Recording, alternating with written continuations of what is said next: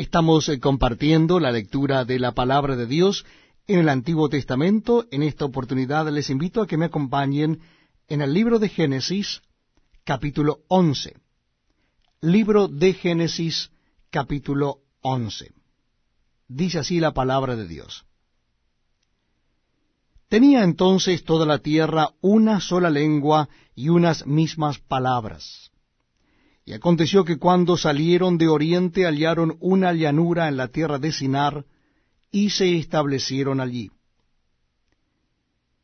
Y se dijeron unos a otros, Vamos, hagamos ladrillo, y cosámoslo con fuego. Y les sirvió el ladrillo en lugar de piedra, y el asfalto en lugar de mezcla.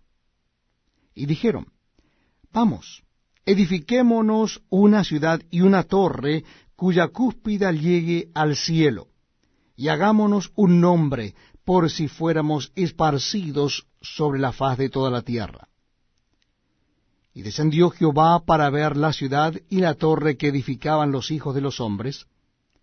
Y dijo Jehová, He aquí el pueblo es uno, y todos estos tienen un solo lenguaje, y han comenzado la obra, y nada les hará desistir ahora de lo que han pensado hacer. Ahora pues, descendamos y confundamos allí su lengua, para que ninguno entienda el habla de su compañero. Así los esparció Jehová desde allí sobre la faz de toda la tierra, y dejaron de edificar la ciudad. Por esto fue llamado el nombre de Ella Babel, porque allí confundió Jehová el lenguaje de toda la tierra, y desde allí los esparció sobre la faz de toda la tierra.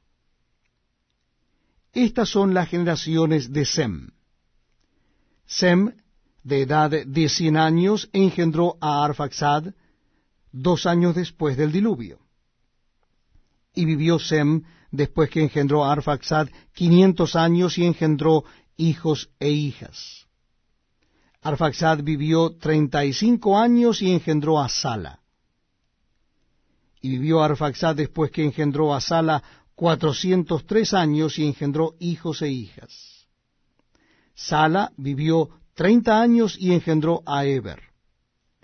Y vivió Sala después que engendró a Eber cuatrocientos tres años y engendró hijos e hijas. Eber vivió treinta y cuatro años y engendró a Peleg. Y vivió Eber después que engendró a Peleg cuatrocientos treinta años y engendró hijos e hijas. Peleg vivió treinta años y engendró a Reu.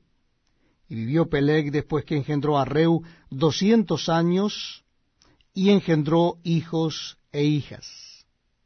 Reu vivió treinta y dos años y engendró a Serug.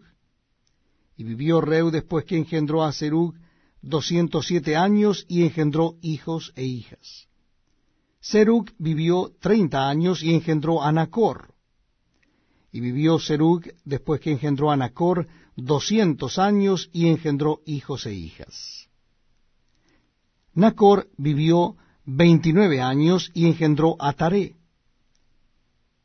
y vivió Nacor después que engendró a Taré ciento diecinueve años y engendró hijos e hijas. Taré vivió setenta años y engendró a Abraham, a Nacor y a Arán. Estas son las generaciones de Taré.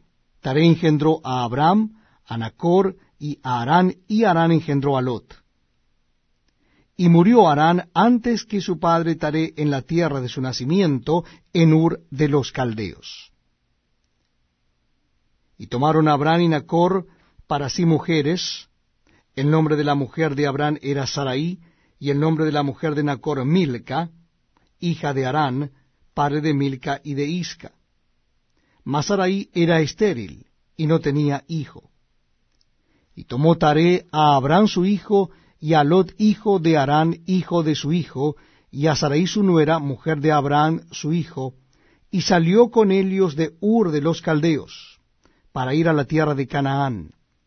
Y vinieron hasta Harán, y se